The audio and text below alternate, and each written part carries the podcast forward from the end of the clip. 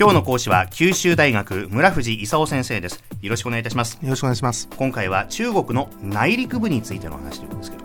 うんそうですよね。あの中国はあのインドと違ってねあの中央のコントロールが結構しっかりしててあの最初にじゃあ河南から行こうと。それから河中でそれから河北に行って内陸部だみたいなね、あのどっから順番に発展させていくみたいなことをやってるわけですよ。うん。であの落ち着いて見てみるとね中国の半分は漢族以外の他の部族の持ち物なんですよ。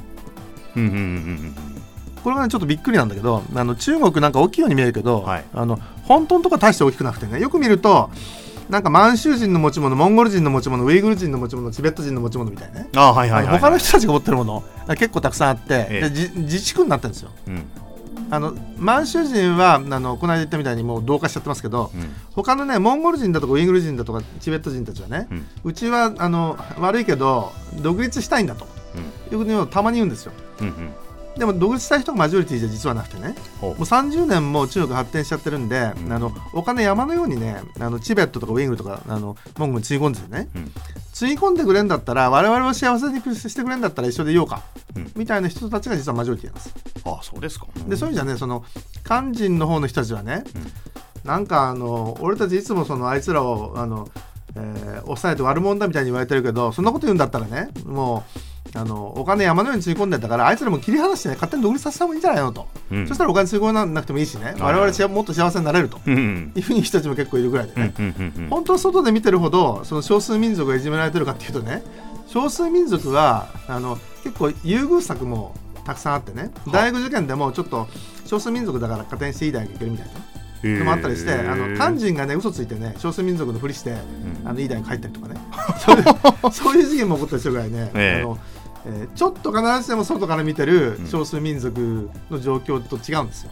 あそうなんですね、うん。一人っ子政策とかもどうなんですか？やっぱり違うんですか、少数民族はね2人でいいんですよ。うん。あのそう一人っ子政策で2人 OK とかその大学入るときにあのちょっとたくさん点もらえるとかね、うん。いろんな優遇策もあるんですよ。うんうんうん。あとそのえ東で儲けたお金を内陸部に突っ込むとかね、そういうことそういうこともやってるし、うんうんうんうん。あのまあ、まだ貧乏だけどそれなりに発展するというふうに思ってると。うん。うんで騒いでる人は実は少数派と。いう状況ですね。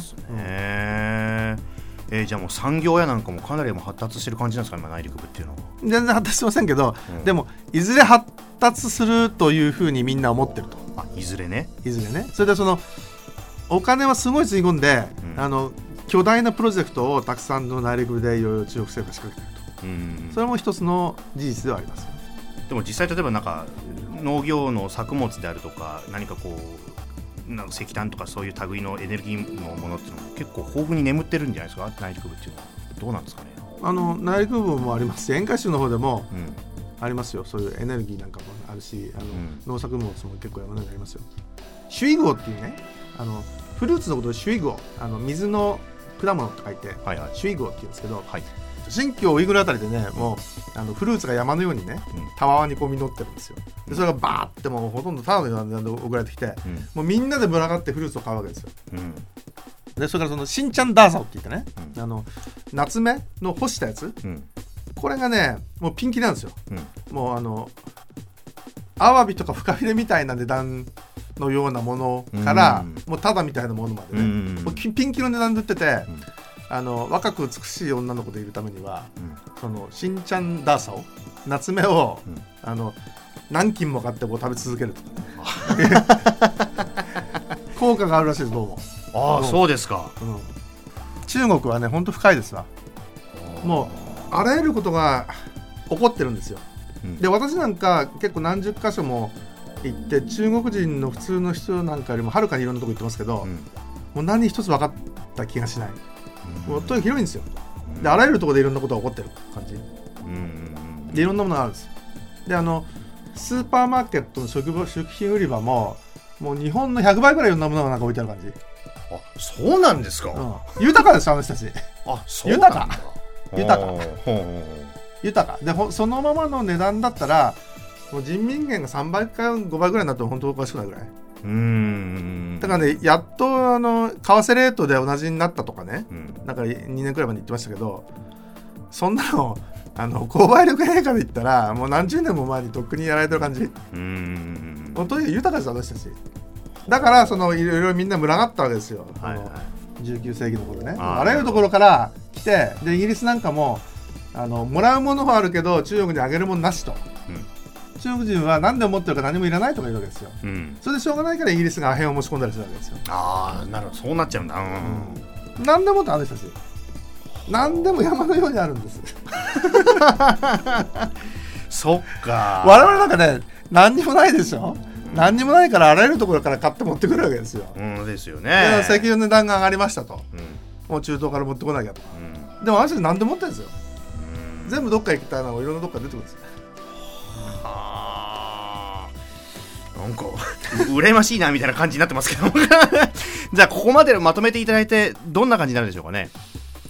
あのねあの日本なんかでテレビ見見てたりするとなんか中国の少数民族はあの漢民族にいじめられてるんじゃないかとうん。いうふうに見えがちなんだけど、はい、必ずしもそうでもないんですよ。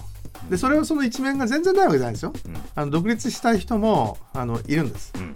だけどほとんどの人たちは成長する中国と一緒に成長して別に中国の一部でも経済成長できるんだったら全然構わない。うん。というふうに思ってるんでね。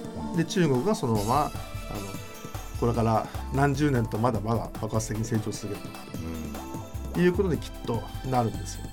河南から渦中に来て今度その東北部と内陸部が成長フェーズに今入ってたという状況です。あーこれ経済の成長というのはそういうなんかこう広がりもあるんですよね。面白い話です今回ね、はい、えー今回は九州大学村藤勲先生でした。ありがとうございました。ありがとうございました。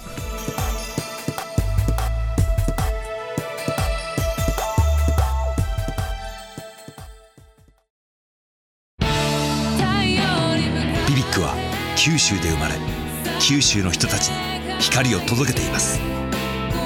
九州のお客様が光り輝くようにそれが QTnet の変わらない思いです。キラキラつながる QTnet。